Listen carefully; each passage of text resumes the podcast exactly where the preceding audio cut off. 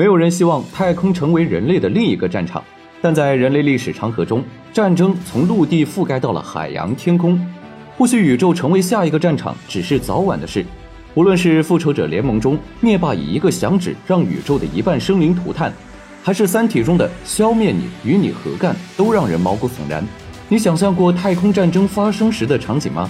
我们先来看历史中曾经出现过的关于太空的竞赛。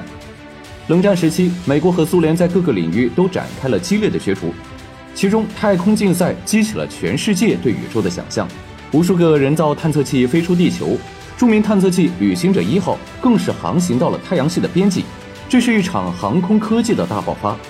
航空航天工程和电子通信得到巨大的发展。幸运的是啊，这场太空竞赛最后没有演变成科幻片里的那种太空战争。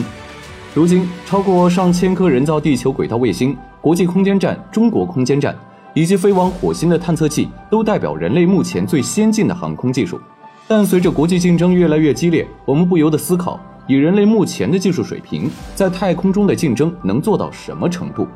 科幻作品中的天基武器会出现吗？最近，美国和英国有报道称，他们想要通过一种名叫“深空先进雷达能力”的手段，在太空中占据主导权，准备应付一场可能发生的太空战争。